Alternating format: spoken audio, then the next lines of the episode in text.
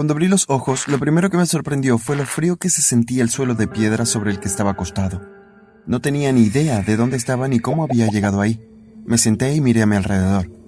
Me di cuenta de que estaba en un callejón, pero no recordaba cómo había terminado allí. Mi primer instinto fue llorar, pero sabía que eso no me ayudaría en nada, así que me levanté y decidí que trataría de buscar ayuda en alguna parte. Comencé a vagar por las calles buscando algún lugar o alguien que pudiera compadecerse de mí. Después de unos 10 minutos de caminar, vi un letrero en un edificio que decía Hogar de Acogida. Mi corazón dio un salto. Seguramente me ayudarán. Fui y llamé a la puerta. La abrió una señora de aspecto amable. ¿Puedes ayudarme, por favor? Me acabo de despertar en un callejón, no sé quién soy ni de dónde soy. Entra, niño, te cuidaremos. Pero antes de continuar, asegúrate de darle me gusta, suscribirte y presionar la campana de notificación o podrás terminar con demasiados padres como yo. Debes recordar algo. ¿Y tu familia? ¿Tienes hermanos o hermanas? ¿No se te ocurre nada? Negué con mi cabeza. Lo siento, mi mente está completamente en blanco, ni siquiera sé cuál es mi nombre. Bueno, podemos resolver ese problema fácilmente. Puedes elegir el nombre que quieras y te llamaremos así. Miré a mi alrededor tratando de encontrar algo para inspirarme. Mis ojos se posaron en una caja de cereal con el título Doctor Mateo. Mateo, me gustaría que me llamaran Mateo, por favor. Ok, Mateo serás entonces. La señora me dijo que podía quedarme con ellos en el lugar de acogida durante el tiempo que fuera necesario. Pero mientras tanto intentaremos buscar a alguien que quiera adoptarte. Será mucho más agradable para ti si tienes una familia real. Alguien que te cuide. Me gustó cómo sonaba eso. Quería pertenecer a una familia.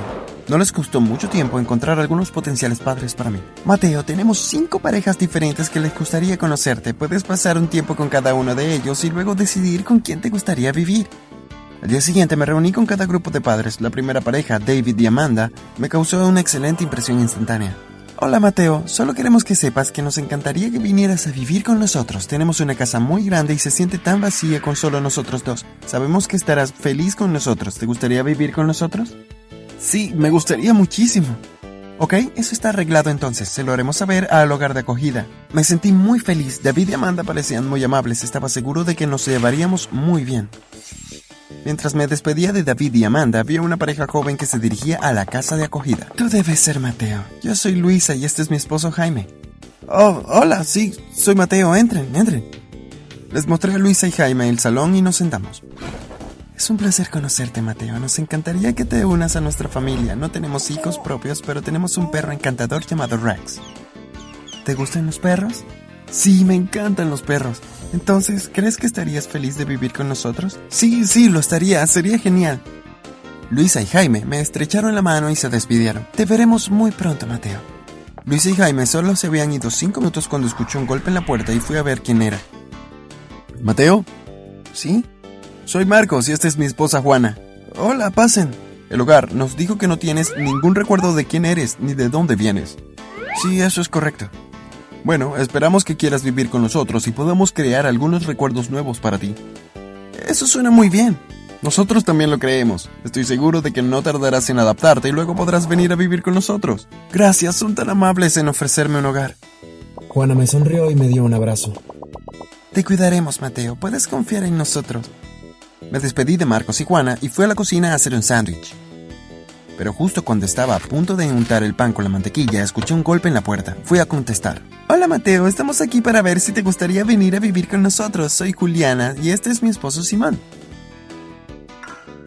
Adelante, eh, solo me estoy preparando un sándwich en la cocina. No seas tonto, podemos hacer eso por ti. ¿Por qué no vas y te sientas con Simón mientras yo te cocino ese rico sándwich? Simón y yo pasamos al salón y nos sentamos. Unos minutos después, Juliana se unió a nosotros y me trajo un sándwich. Espero que sea como te guste. Le di un bocado. Era perfecto. Está delicioso, muchas gracias. Oh, me encanta cocinar. Si vienes a vivir con nosotros, te haré todas tus comidas favoritas. ¿Te gustaría eso? Sí, definitivamente me gustaría eso. Gracias. Luego, Nico y Soledad llegaron después de eso, la quinta y última pareja. Y a mí también me gustaban mucho. Después de que Nico y Soledad se fueron, me senté en el sofá y pensé que todas estas parejas eran muy agradables. Supongo que por eso le había dicho a todas que me gustaría vivir con ellas. Más tarde esa noche, la señora que dirigía el hogar de acogida me dijo que la pareja que quería adoptarme vendría a verme al día siguiente para hacer algunas preguntas finales. A la mañana siguiente me desperté muy temprano y me sentí nervioso preguntándome qué pareja sería la que iría a adoptarme. Cuando escuché el golpe en la puerta comencé a emocionarme mucho y abrí. Encontré que eran Simón y Julia parados allí.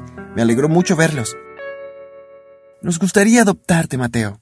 ¿De verdad? Gracias, gracias.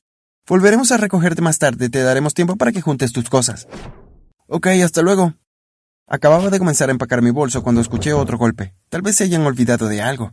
Pero cuando abrí la puerta no eran Simón y Julia los que estaban allí, eran David y Amanda. Hola Mateo, esperamos que estés contentos de vernos. Queremos adoptarte. ¿Qué dices? Me sentí un poco confundido, pero decidí seguir adelante. Sí, por favor, me encantaría que me adoptara. Está bien, nos veremos más tarde. Pensé que sería la última visita que tendría ese día, pero me equivoqué. En la siguiente hora recibí la visita de otras tres parejas. Todas dijeron lo mismo. Querían adoptarme. No pude evitarlo y les dije que sí a todos. Me senté y pensé en lo que acaba de suceder. ¿Ahora qué voy a hacer? Acabo de aceptar ser adoptado por cinco parejas diferentes. Decidí que lo mejor que podía hacer era repartir mis apuestas. De esa forma, si no le agradaba a alguna pareja, todavía tendría a alguien que me adoptara. David y Amanda fueron los primeros en llegar a recogerme. Me llevaron a su casa, pero en lugar de ir directamente adentro, me quedé afuera parado. ¿Les importa si voy al parque un rato? Necesito algo de tiempo para procesar todo esto.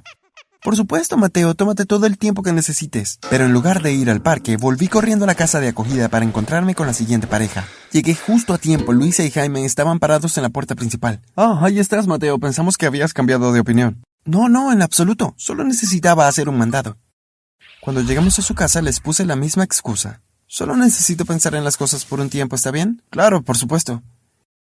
Hice lo mismo con los cinco pares de padres. Cada pareja pensó que ellos eran los únicos que me habían adoptado. Me las arreglé para hacer malabarismos con mi vida entre los cinco pares de padres. Sin embargo, no fue fácil y apenas podía dormir por las noches. Pasaba dos horas en una casa y luego dos horas en la otra. A veces corría por las calles a medianoche para llegar a la casa de uno de los otros padres. Afortunadamente, todos vivían bastante cerca unos de otros, y gracias a que todos estaban en el mismo vecindario, todos me inscribieron en la misma escuela. No había forma en la que hubiese podido saltar de una escuela a otra. Me turné para dejar que cada grupo de padres me dejara en la escuela. Cuando alguno de los otros niños me veía, preguntaban, ¿quiénes son esos? Ah, esos son mi tía y mi tío y me acaban de traer a la escuela. Algunos de los niños sospechaban un poco, pero logré convencerlos.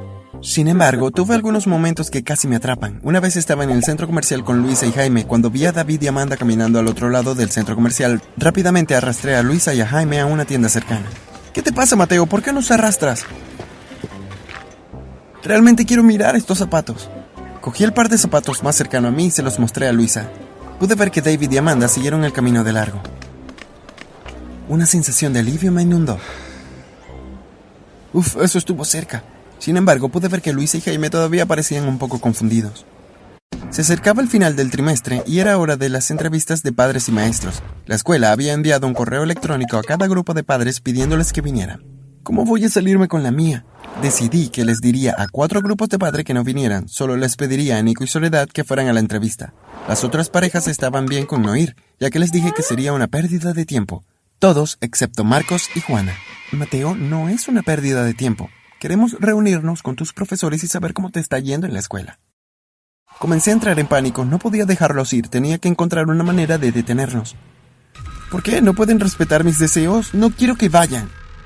Marcos y Juana parecían realmente heridos por mis palabras. Me sentí muy mal, pero no tenía otra opción. Tenía que detenerlos o mi plan se vendría abajo. La noche de las entrevistas de padres y maestros fui con Nico y Soledad, pero mientras estábamos sentados esperando nuestro turno aparecieron Marcos y Juana. Los escuché hablar con la secretaria de la escuela. Somos dos padres de Mateo.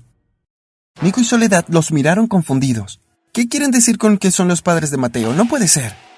Decidí que no me quedaría para escuchar más. Salí corriendo del aula, pero al salir me encontré con David y Amanda, Luisa y Jaime y Simón y Julie. Todos hablaron al mismo tiempo. Hola, hijo. Todos se volvieron y se miraron uno al otro. Era obvio que se preguntaban quiénes eran esas otras personas.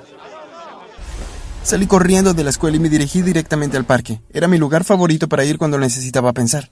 Me las había arreglado para calmarme cuando llegaron los cinco pares de padres. Mateo, queremos una explicación. ¿Qué está pasando? Les expliqué todo. Cuando escucharon lo que tenía que decir, David, Amanda, Luisa, Jaime, Simón y Julie se fueron inmediato. Solo Nico, Soledad, Marcos y Juana se quedaron atrás. Lo siento mucho, entiendo si ya no quieren tener nada que ver conmigo. No seas tonto, Mateo. Eres nuestro hijo y te amamos. Lo mismo ocurre con nosotros, también te amamos. Quizás podamos compartirte. Puedes pasar una semana con nosotros y la siguiente semana con ellos. Pero eso nunca funcionará. Será demasiado difícil y no es justo para ustedes. Esperan adoptar a un niño para ustedes y no uno para compartir con extraños. Nos quedamos allí en silencio. Nadie sabía qué decir a continuación, pero de repente, el silencio fue roto por la señora del hogar de acogida que apareció junto a nosotros. Mateo, tengo noticias para ti. ¿Qué noticias? ¿Qué es? Tus verdaderos padres han venido a buscarte. ¿Qué? Será mejor que todos vengan conmigo. Los cinco fuimos con ella de regreso a la casa de acogida. Cuando llegamos allí me presentó a una pareja. Mateo, estos son tus padres biológicos. Miré a la pareja, obviamente era cierto, me veía exactamente como ellos. ¿Qué pasó? ¿Cómo terminé en ese callejón? Mi madre me miró con lágrimas en los ojos. Estábamos en un viaje de campamento y te perdiste. Buscamos por todas partes, pero no pudimos encontrarte. Temíamos lo peor. Pero luego estábamos conduciendo por la ciudad y te vimos caminando por la calle con esa pareja. Intentamos encontrarte, pero fallamos. Decidimos ponernos en contacto con el lugar de acogida para pedir su ayuda. Nos dijeron que había aparecido un chico sin memoria. Sabíamos que tenías que ser tú.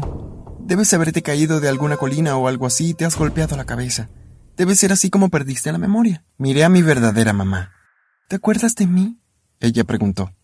Al principio no podía recordar, pero luego me di cuenta. Los recuerdos empezaron a inundarme y recordé mi vida pasada, mi familia y el viaje al campamento.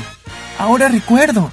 Abracé a mis verdaderos padres, las lágrimas de alegría corrían por mi rostro. Finalmente volví a donde pertenecía, pero a pesar de que había encontrado a mi verdadera familia, no me olvidé de Nico, Soledad o Marcos y Juana. Los fines de semana me turnaba para pasar un día con cada pareja.